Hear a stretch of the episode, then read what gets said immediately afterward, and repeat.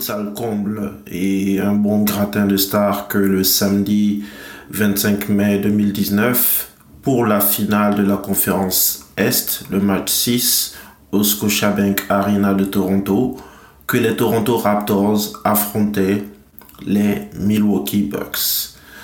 C'était un match euh, particulièrement important, surtout pour les Toronto Raptors, puisque en presque 25 ans d'existence, c'était leur toute première opportunité de se qualifier pour les finales de la NBA. C'était un match aussi important évidemment pour l'équipe visiteuse puisqu'il restait sur une série de euh, trois défaites consécutives, ce qui n'était pas arrivé tout au long de l'année. À noter que les Milwaukee Bucks avaient fini avec le meilleur bilan, 60 euh, victoires pour 22 défaites euh, de toute l'année en NBA, alors que les Raptors avaient le deuxième meilleur bilan. Donc, la table était prête. Et dès le début du match, et même avant, euh, lors de euh, l'intonation de l'hymne national, on a senti l'électricité dans l'air. Les gens chantaient avec beaucoup plus d'énergie que d'habitude.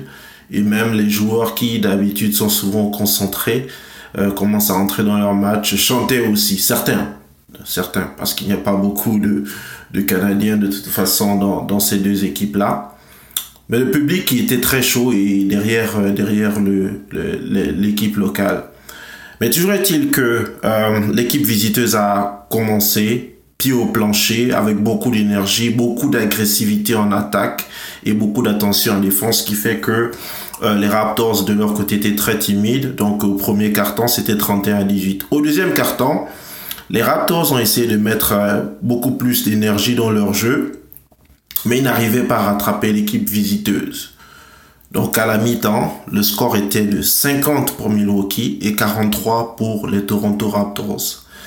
C'est en troisième carton qu'on a euh, ce qu'on pourrait qualifier de euh, tournant du match. Parce qu'à partir d'un certain moment, euh, les Milwaukee Bucks menaient toujours, mais le joueur vedette des Toronto Raptors, Kawhi Leonard, a décidé de prendre les choses en main ce qui a mené à une séquence de près de 20 points euh, d'un côté, scoré par les Raptors, et seulement 6 marqués par les Milwaukee Bucks.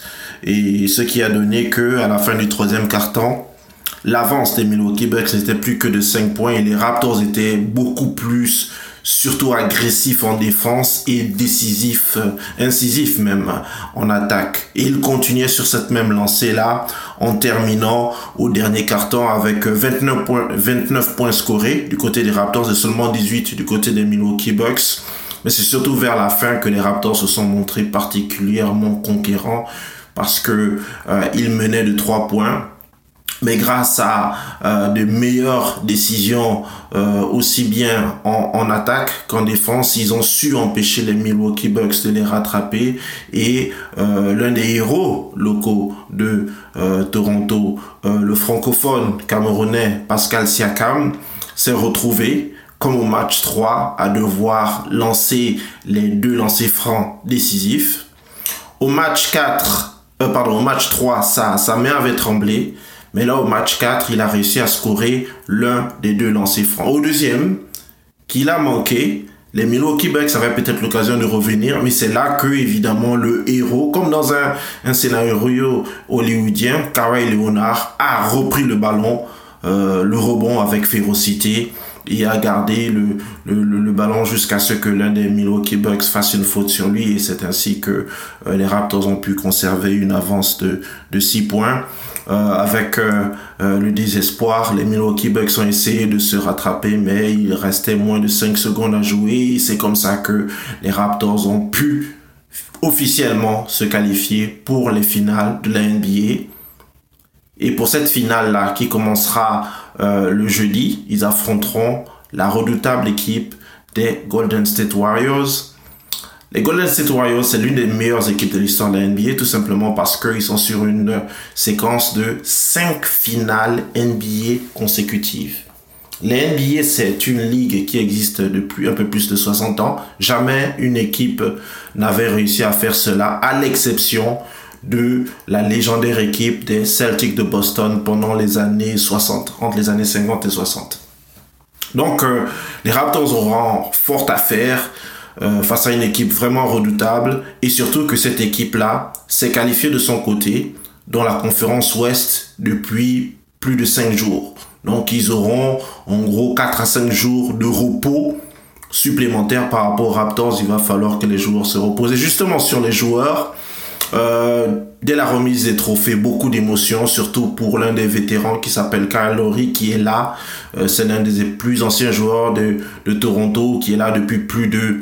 Euh, depuis 7 ans maintenant, qui allé par beaucoup de déceptions, qui était souvent décrié pour son manque d'efficacité pendant les séries, qu'il avait la main qui tremble, qu'il savait pas maîtriser ses émotions et c'était définitivement une belle revanche pour lui.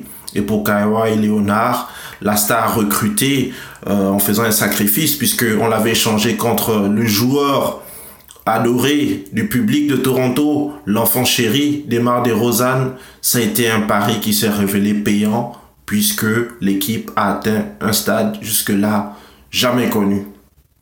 Maintenant, c'est un gros défi qui attend les Toronto Raptors, mais en attendant, ils ont pu célébrer avec le public à l'intérieur, dans la Scotiabank Arena, mais aussi à l'extérieur, puisqu'ils sont allés vers le fameux Jurassic Park, aller euh, festoyer, bah festoyer, juste aller saluer le public et c'était un grand moment d'émotion.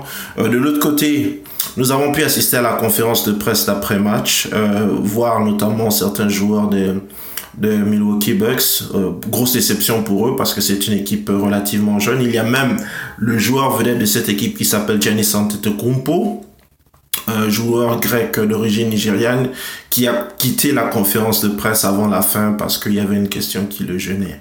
Nous, on a pu s'entretenir avec euh, Sergi Baka, qui nous a donné ses impressions. À la question, nous lui avons demandé euh, s'il y avait eu un moment de doute pendant ce match-là et euh, par rapport au fait que la plupart des observateurs en NBA et des analystes estiment que l'équipe adverse, les Golden State Warriors, sont les grands favoris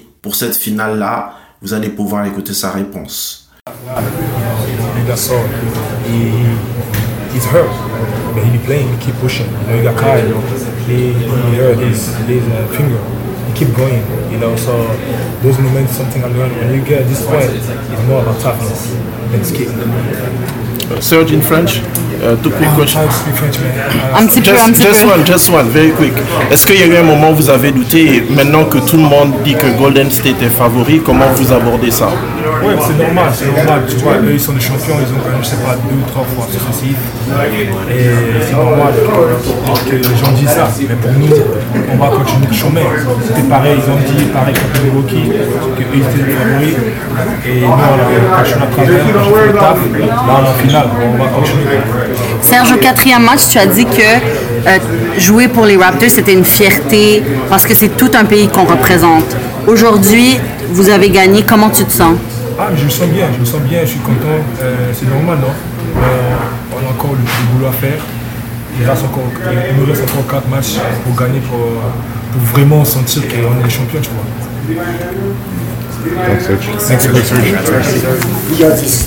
C'était Cédric Engon. Euh, responsable des sports pour Choc FM euh, pour cette, euh, ce match historique là entre les Toronto Raptors et les Milwaukee Bucks. Ça a été une très très grande expérience. On espère avoir l'occasion de pouvoir suivre aussi les finales. Et en tout cas, on va le dire pour une fois, même si on le fait pas souvent, go Raptors, go.